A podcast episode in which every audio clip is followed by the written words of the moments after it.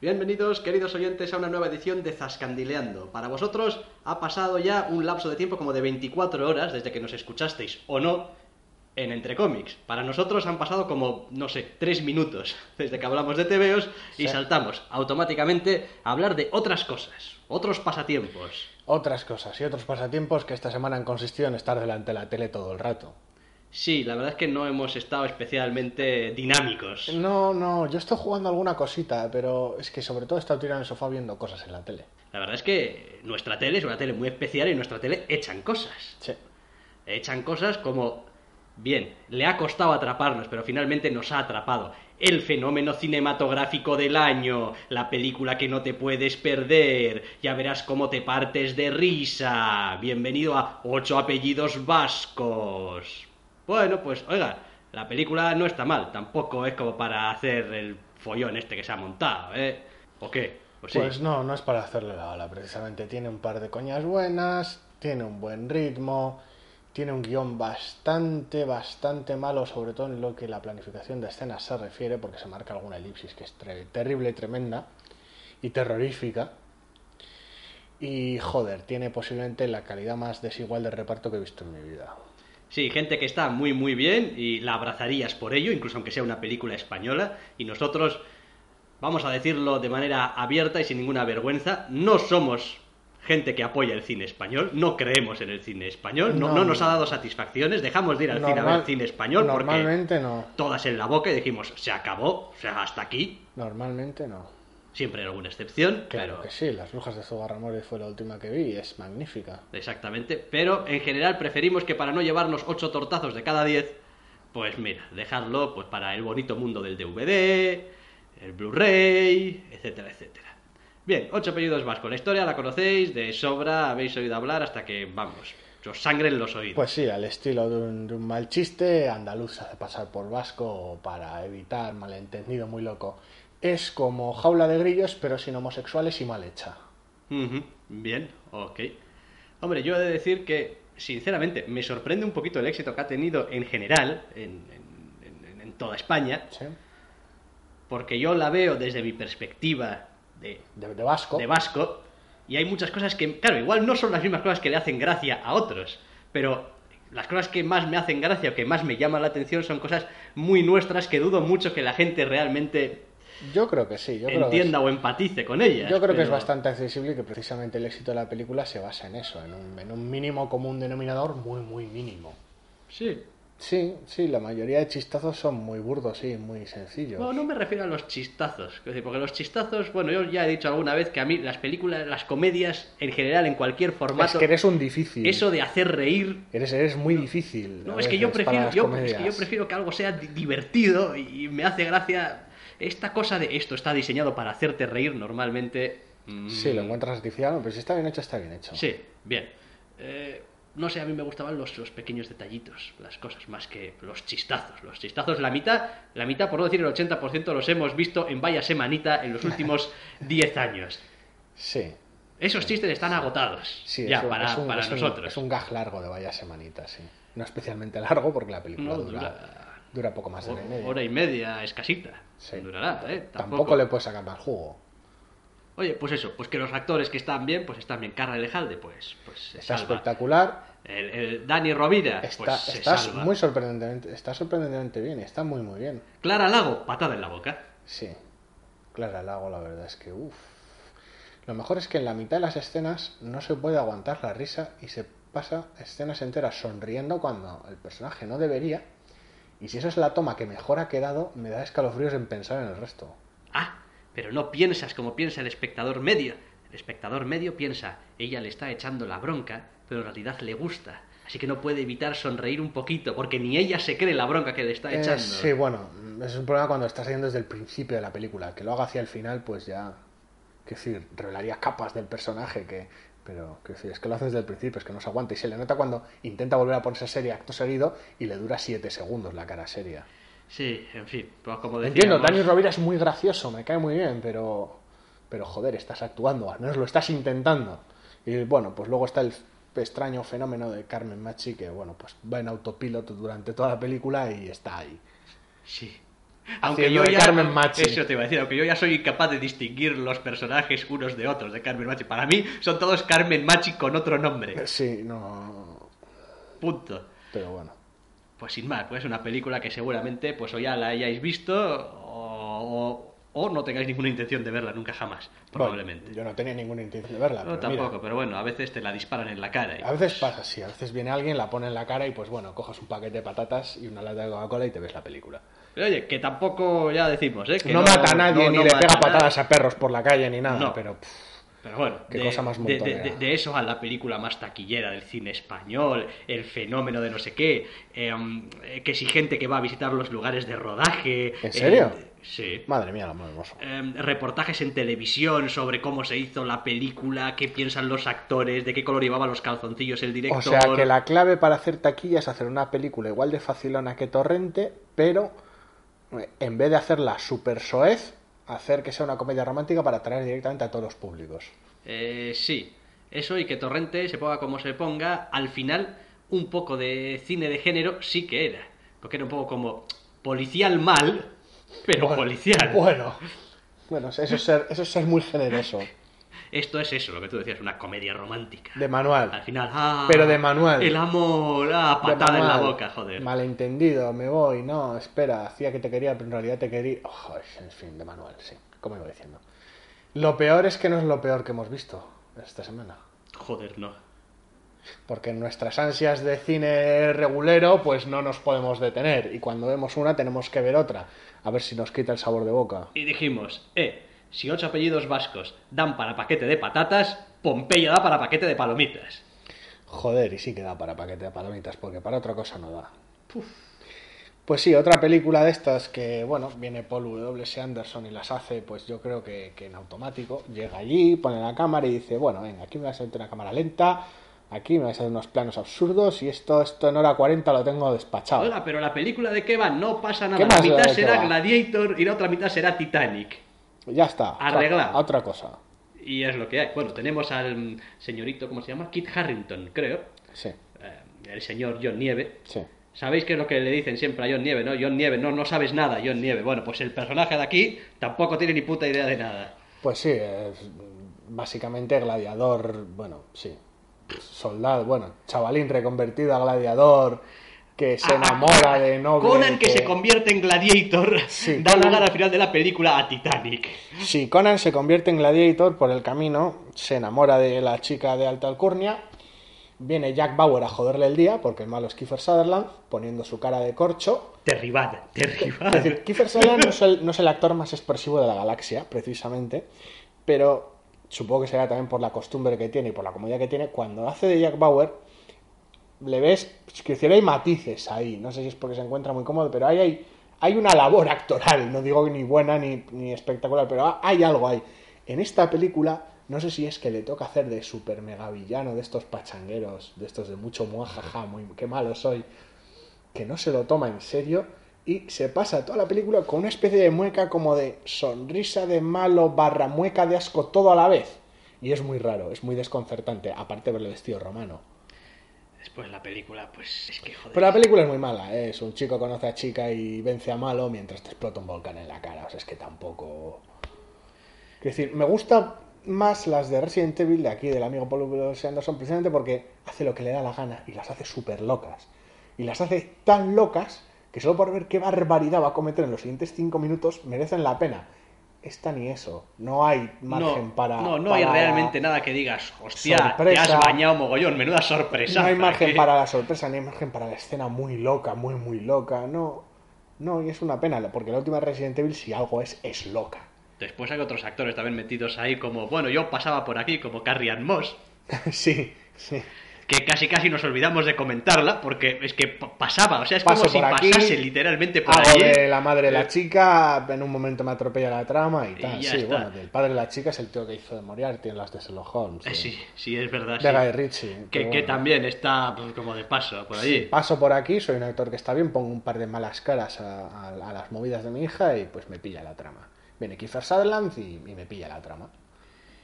Y millonazos en efectos especiales, que tampoco es tam- que que luzcan es que tampoco creas, especialmente. las pelis de este tío las renta y cuestan dos duros. Por eso, por eso gusta, por lo visto. Porque por lo menos las de Resident Evil suelen costar dos pesetitas y hacen taquilla de forma muy loca. Hombre, sí, la verdad es que ahora que estoy pensándolo un poco seriamente, salvo alguna inundación así gorda, como un tsunami gordo que cae sobre Sí, la el ciudad. tema del volcán y tal. Y el volcán, el volcán que tampoco. De refilón, sí, el resto, es, el resto es un croma muy fuerte. Esto cuesta te cuesta lo que dos temporadas de Espartaco, más el reparto. Vamos, No que- te creas tú que... Mira, no le he mirado el presupuesto, pero igual sí, igual esto con igual esto se ha hecho por debajo de los 100 millones. No, por debajo de los 100 seguro. Y en Hollywood se considera que por Con debajo de los 100 millones es película barata. Con ese reparto, por debajo de los 100 segurísimo. Vamos, salvo que alguien se haya dedicado a hacer los decorados con cocaína, por debajo de los 100 seguro. Pero así de claro. Pompeya, mal. En fin, sí, sí, sí, un fin de semana de cine a- bastante, acertamos no yendo al cine a verla. bastante irregular, pero bueno. Y bueno, pues eh, nos la hemos comido en formato televisivo, así casa y jiji, jaja, y un poco de, de coña y un poco de Sí, porque tal. charlar en el cine pues molestas a la gente y está feo. Sí. Así que las pelis que igual te ves venir que van a ser una patada en la boca y te vas a reír mucho de ellas, igual mejor te las ves en tu casa. Sí, eso es un buen consejo también. No sé si seréis eh, asiduos al cine o no, pero hombre, Si lo sois, si lo sois, silenciar el móvil y bajarle el brillo a la pantalla, cabrones. eh, exacto. Por cierto. Se podría haber dicho con más delicadeza, pero básicamente es eso. O sea, no seáis unas putas cotorras, no comáis como si os fuera la vida en sacar ruido. Que hay gente que parece que le va la vida en la bolsa y la palomita y es como, madre de Dios, si es que puedo decir exactamente cuándo está metiéndose algo a la boca ese cabrón. Creo que hace 20 segundos que estamos hablando como personas muy viejas, pero bueno. También ha habido series esta semana. Hemos terminado un par de series esta semana y un par de series buenas.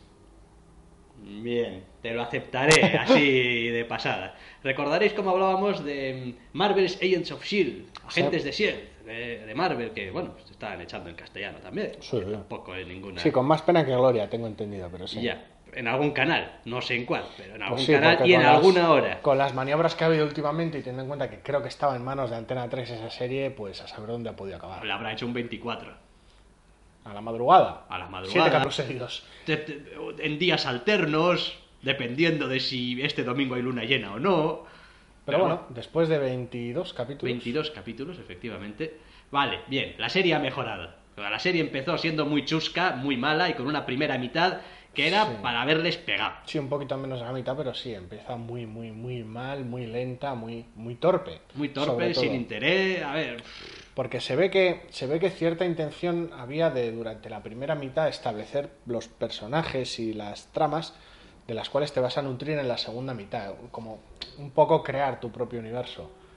Pero si vas a hacer algo así, aparte de que no sé yo si es una buena idea para 10 capítulos de, de una teleserie, o sea, lo que es toda la primera parte de la temporada hasta el mid-season, al menos asegúrate de que lo haces bien. sí. Ya de base no creo que sea una buena idea. Eso lo primero. Y encima no está bien ejecutado. Luego tienes otro problema. Es posible que los secundarios los hayas presentado. De ahí a que los hayas desarrollado o los hayas Sí. presentado Ahí bien. va otra liga, de ahí va la va otra liga. Es decir, a los personajes protagonistas mismamente les hemos tenido todo el rato, les hemos conocido muy bien y tal. En realidad el desarrollo de los personajes, es decir, salvo alguna excepción de algún personaje, dónde empiezan y dónde acaban, Bueno, es decir, piensan dos cosas distintas sobre dos temas concretos que les afectan. no, hay, pero hay, hay más matices de los que parece. La relación entre ellos ha cambiado, pero... Hay más chicha de la que creo yo en ese aspecto, pero sí, los primeros 10 capítulos se ejecutaron con una torpeza horrible. De todas maneras, a esta serie le sentó el mid-season tan bien como el que se estrenara ya Capitán América, el Soldado de Invierno. Sí, básicamente sí. La serie ha estado mareando mucho la perdiz hasta que salta la liebre del Soldado de Invierno, que de- en la trama del Soldado de Invierno, Sí. y, y de repente la serie empieza a coger tracción. Y de repente la cosa ya no es a ver qué nos encontramos este capítulo. A ver cuál es el monstruo de la semana. Eso es, sino que de repente es, oiga, eh, eh, aquí nos va personalmente a los protagonistas la vida y la piel en esto. Y tenemos que empezar a buscar soluciones a problemas que son... Suben las apuestas, la, la metatrama empieza a tener importancia, las relaciones entre los personajes empiezan a no, a no a agravarse ni a dramatizarse, sino a tener un peso en el, propio desarrollo de la trama. y la verdad es que consigue ser una serie realmente buena. A mí por lo menos me ha gustado mucho en este tramo final. El problema es que, claro, no puedes ignorar ese primer trecho horrible y demencial. Es decir, incluso Arrow arrancó un poquito despacio, pero ni comparación con la travesía por el desierto, que son los primeros nueve capítulos de, de Agents of S.H.I.E.L.D. A ver, la serie se ha ganado el que en la segunda temporada pues se vea, se vea con ganas, a ver a dónde van y a ver qué es lo que pasa. Pero, uff, realmente yo casi casi puedo ver el esfuerzo, o sea, puedo ver a todos los de la serie esforzándose detrás de cada uno, del carro ahí. cada uno de los capítulos en los que la cosa va subiendo. Es como, estamos haciendo aquí un esfuerzo del recopón bendito para que esta cosa que estaba por los suelos ahora coño, aquí dramatismo y tal, intensidad y poses y no sé qué, y cliffhanger al final y levantar los ánimos y subid la música, joder. Que necesitamos que subáis la música porque... Mucha, mucha gente le ha echado en cara que la serie es muy, muy espionaje y poco Marvel. Hay poco, poco dramatismo Marvel, poco superhéroe, poco... Es posible, yo no creo que ese sea el problema. Yo creo que, que han tardado mucho en, en, abrazar precisamente el no, no, es que esto es agentes de SIEL. O sea, SIEL es una organización de espionaje. Sí, sí. Y es de lo que va. Y los superhéroes es algo tangencial. Que de vez en cuando está bien porque tienes un cameo o tienes un no sé qué. Y bueno, pues te aprovechas de ello ya que estás. Pero vamos, es decir, agentes de SEAL puede ir perfectamente acerca de, no sé, operaciones encubiertas en, en Latveria haciendo movidas. Pero eso, si haces una serie de agentes de SEAL es para que, pues, pues una serie universo Marvel y es para que se note. Si no haces una serie de espías genérica y punto. Con más o menos tecnología. Bueno, claro, claro que se, claro, claro que se notaría, pero seguiría siendo una serie de espionaje. Es que el problema es que ahora agentes de SEAL, ¿qué tipo de serie es? No lo sé. es una serie fantástica, es una serie de espionaje, es una en serie... Lo que en, lo que a mí respecta debería ser Secret Avengers, tal y como está ahora la colección de cómics de Secret Avengers. Debería ser... Que sí, debería ser super espionaje muy loco y con mucho despiporre. Cuando hay temas de comedia, ser, ser muy chorra, muy estúpido, porque el cuerpo te lo pide. O sea, ser, ser muy desenfadado, ir muy a tope. Y cuando hay dramatismo, liarla muy parda, subir mucho las apuestas. Me recuerda un poco a... no sé exactamente qué es lo que estaba mirando, pero me crucé con alguna página web donde recordaban el, el mantra este de Josh Whedon, que precisamente fue el que inició también la serie. Eh, y no sé si seguirá siendo el productor o el... Algo, está por ahí, pero sí, de los, de los, guiones no se encarga. Eh, que viene a ser algo así como em, Make it dark, make it gritty, eh, make it dramatic, but for God's sake, make a joke. Sí. y bueno, pues esto es un poco también lo que la serie necesitaba un poco, ¿no? Es como, bien, si quieres hacerlo importante y, dramático e intenso y tal, pues hazlo, pero por amor de Dios, márcate algún chiste también. Sí, es algo que en Buffy funcionaba, funcionaba de maravilla, desde luego.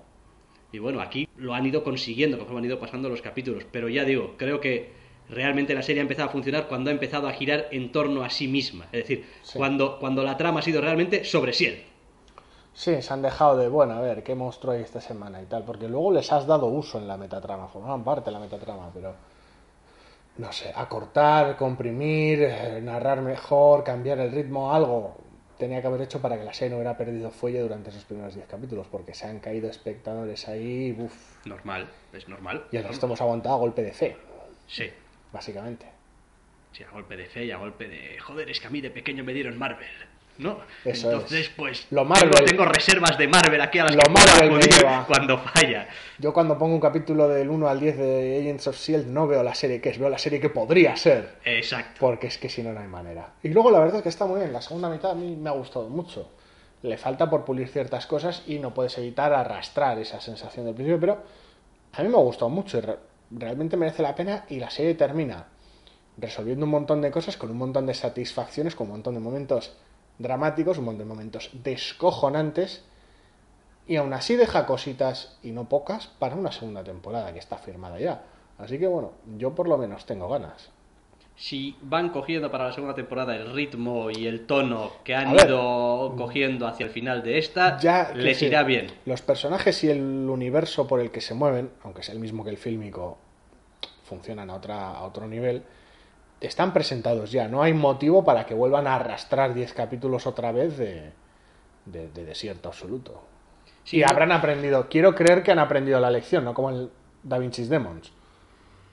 No sé, yo tengo miedo. Estas series que suelen ser tantos capítulos, tengo miedo que realmente, decir, ¿dónde equilibras? Que dado el- que tienen tantos el- capítulos, apuesten a, a lo largo. Bueno, Es como, ¿dónde, dónde metes lo episódico? ¿Dónde metes eh, metatrama? Y vas a decir, o lo haces todo metatrama, lo haces todo episódico, lo vas intercalando. Tienes que ser muy bueno para, para intercalar episódicos que sean interesantes y que al mismo tiempo vayan desarrollando poco a poco la metatrama. pues o tienes un universo interesante en el que contar unas ideas muy buenas y te permites capítulos totalmente episódicos, como en Ghost in the Shell. Es que me estaba, los capítulos de se me estaba ocurriendo, por ejemplo, ¿por qué molaba y duró también tantos años, en parte, a ver la razón, Stargate SG-1? Pues porque los capítulos individuales eran interesantes y al mismo tiempo siempre iban un poquito dejando algo más, algo más, algo más. Sí, en este caso en Ciel pues no han tenido la fortuna de, de contar con unos 10 primeros capítulos realmente buenos. Pero como ya digo, en otoño vuelven y deberían volver con el ritmo un poco cogido. Ya veremos qué hacen con parte del reparto, que bueno, ciertas tramas quedan colgando por ahí. Y bueno, ya veremos. Pero yo tengo interés en seguir viéndola. Sí, sí, Cuando yo vuelva. también. A ver, no... A mí me han ganado. Habrá que ver si la lían lo suficiente como para perderme, pero a mí me han ganado. No era difícil ganarme. A, pero- a- a- a mí no, yo soy un escéptico de estas cosas. Es decir, veo la serie y mientras la veo, pues la veo y tal y cual. Pero, pero no es una serie que recomendaría a la gente ver así en plan, "Oh, gente de Ciel, No, no, que ver. a ver, yo ahora No. mismo, yo ahora mismo, salvo que realmente tengas, tengas mucho interés, tragaderas o que creas en lo Marvel, no es una serie que recomiendo a la ligera porque no hay manera de verla sin atravesar esos 10 capítulos. No puedes empezar a verla en el 11 o en el 10, no recuerdo cuál es el de mid-season. No puedes, no, no te enteras de nada.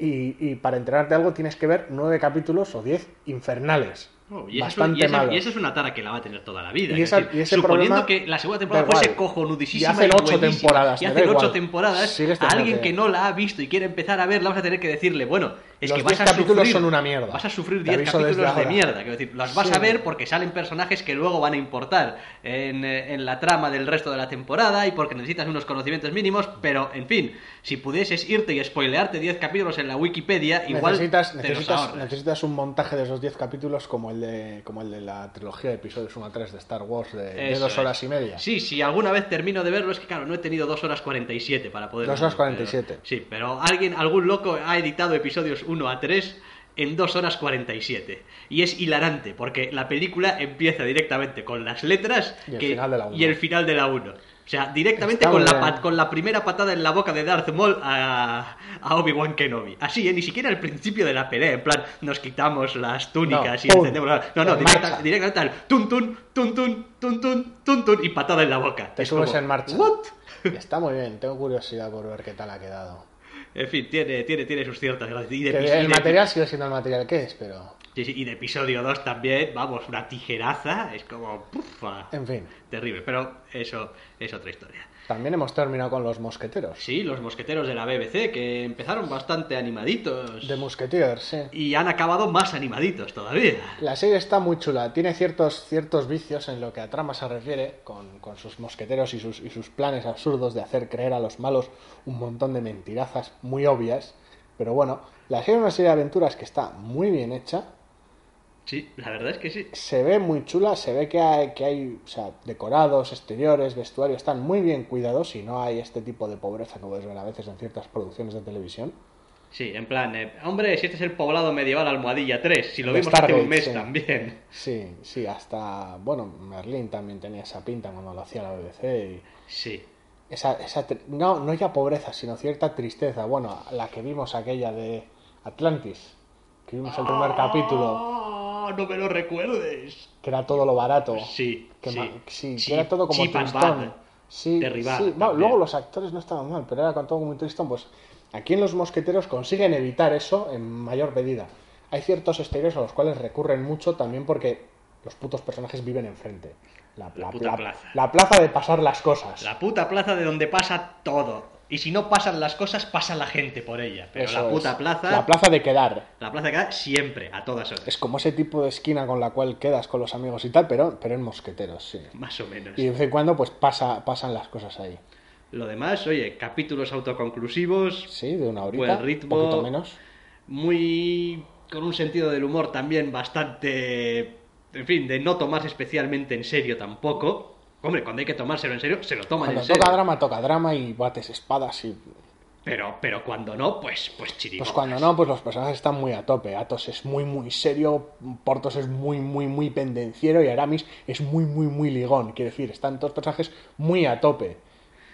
Y D'Artagnan es, es muy... eh, D'Artagnan, está- D'Artagnan está ahí, está casi haciendo de, de- de- de- no sé, de, Aprendiz de mosquetero. de espectador, casi, casi, es, casi es un avatar del espectador que básicamente se las va llevando todas en la cara y va, va mejorando durante, durante toda la serie, pero es como si le faltase un lugar al que pertenecer, es como si estuvieran, no sé, como todos los arquetipos que, que molasen ya, est- ya estuvieran cogidos. Sí, da mucho la sensación de ser los tres mosqueteros y D'Artagnan. Pero, y D'Artagnan en el sentido de, bueno, sí, tenemos también a este... Al que- becario. Al becario que viene aquí y pues nos ayuda. No es que lo necesitemos, pero bueno, está aquí y nos ayuda. Sí, el título de The Musketeers es más, más que acertado en este caso. Sí. Y bueno, en sí misma, la verdad es que pues, la serie, si te gusta este rollo de aventuras, espadachines, eh, tiene... Reyes de Francia muy muy tontos, cardenales muy muy malvados. Eso es. Yo creo que cubre muy bien todas sus bases. O sea, me cuesta encontrar un punto débil a la serie. Obviamente puede estar mejor hecha, podría estar mejor interpretada, podría tener más dinero, pero no tiene un evidente punto No, flaco. tú como, hostia, este actor está muy mal cada vez que No, sale, ¿no? no, los actores las tramas, ¿no? están bien, las tramas están bien, hombre, pues sí, recurren a algunos clásicos Ciertos y- vicios de y la ciertos aventura. vicios de la aventura, pero es que eso te va a pasar a la larga. A la larga siempre, con, sí, con ¿eh? cualquier serie que hagas. El- uno de los protagonistas se está haciendo pasar por malo, o uno de los protagonistas vamos a hacer como que ha muerto.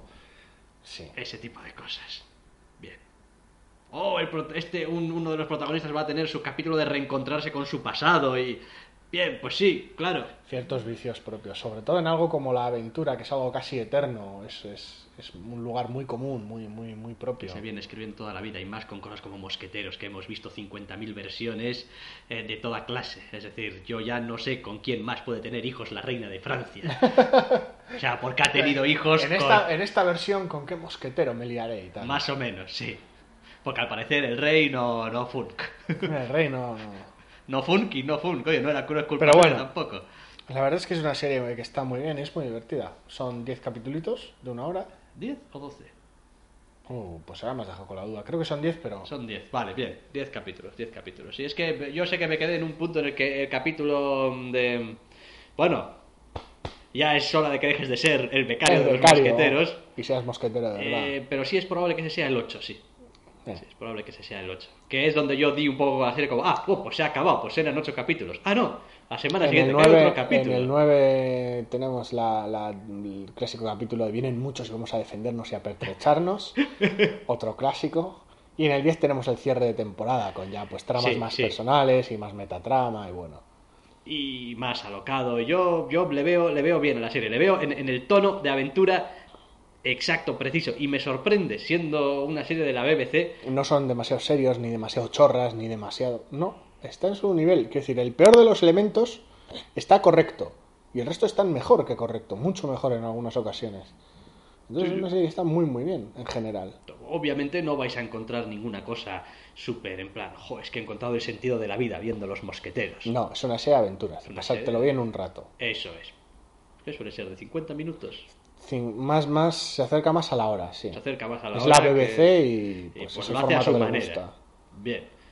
Pero está muy bien y yo he quedado muy satisfecho con la temporada y he dicho, coño, pues una serie de la que no esperaba gran cosa porque Mosqueteros y BBC, Sí, en fin, me sí. entraba la risa floja. Sí. Y el protagonista, D'Artagnan, yo lo vi el primer día y dije, anda, vete por ahí. Pero estas cosas van, ya sabes, en growing on you, como es. eh, Sí, sí, te van ganando te van poco a ganando, poco. te van ganando poco a poco y... Sí, bien, mosqueteros, bien. Queremos segunda temporada. Pues sí, la verdad es que sí, las series nos han dejado con muy buen sabor de boca, a diferencia de las películas, así que bueno, nunca se sabe. ¿Qué es lo que nos deparará la semana que viene? Pues yo puedo adelantar ciertas cosas de lo que nos depara la semana que viene y mm, es verde y tiene flechas, lo que nos puede parar la semana que viene. Es verde y tiene flechas. Sí, sí, el Zascandinando la semana que viene creo que va a haber que hablar de Arrow. Ah, de Arrow, vale. Es que, joder, estaba pensando en Godzilla. Y También. decía, ¿es verde? Sí. y tiene flechas. Digo, what the fuck, ¿cómo que tiene ¿Cómo que flechas? tiene flechas? Oh, Dios mío, Godzilla con un arco. Eh, sí, sí, yo creo que por ahí irán los tiros la semana que viene, pero bueno. A ver, no se puede decir nada seguro porque esto es una realidad cambiante. Y que bueno, primero hay que sentarse en la butaca o en el sofá y ver las cosas y jugar a las cosas antes de hablar de ellas. Exactamente. Como política general, yo, oye. Sí, vamos, que podríamos hablar de cosas que ni vemos, ni jugamos, ni oímos. Pero iba a ser un poco tontería. Eh, sí, y nos ibais a cazar muy rápido. Es como, mm, no sé, yo creo que este señor no se ha visto la película, se ha visto el tráiler y está diciendo gilipolleces. Que no es que no las digamos, pero siempre después de haber visto las cosas. Y sin más, nos despedimos. Hasta la semana que viene. Hasta la semana que viene.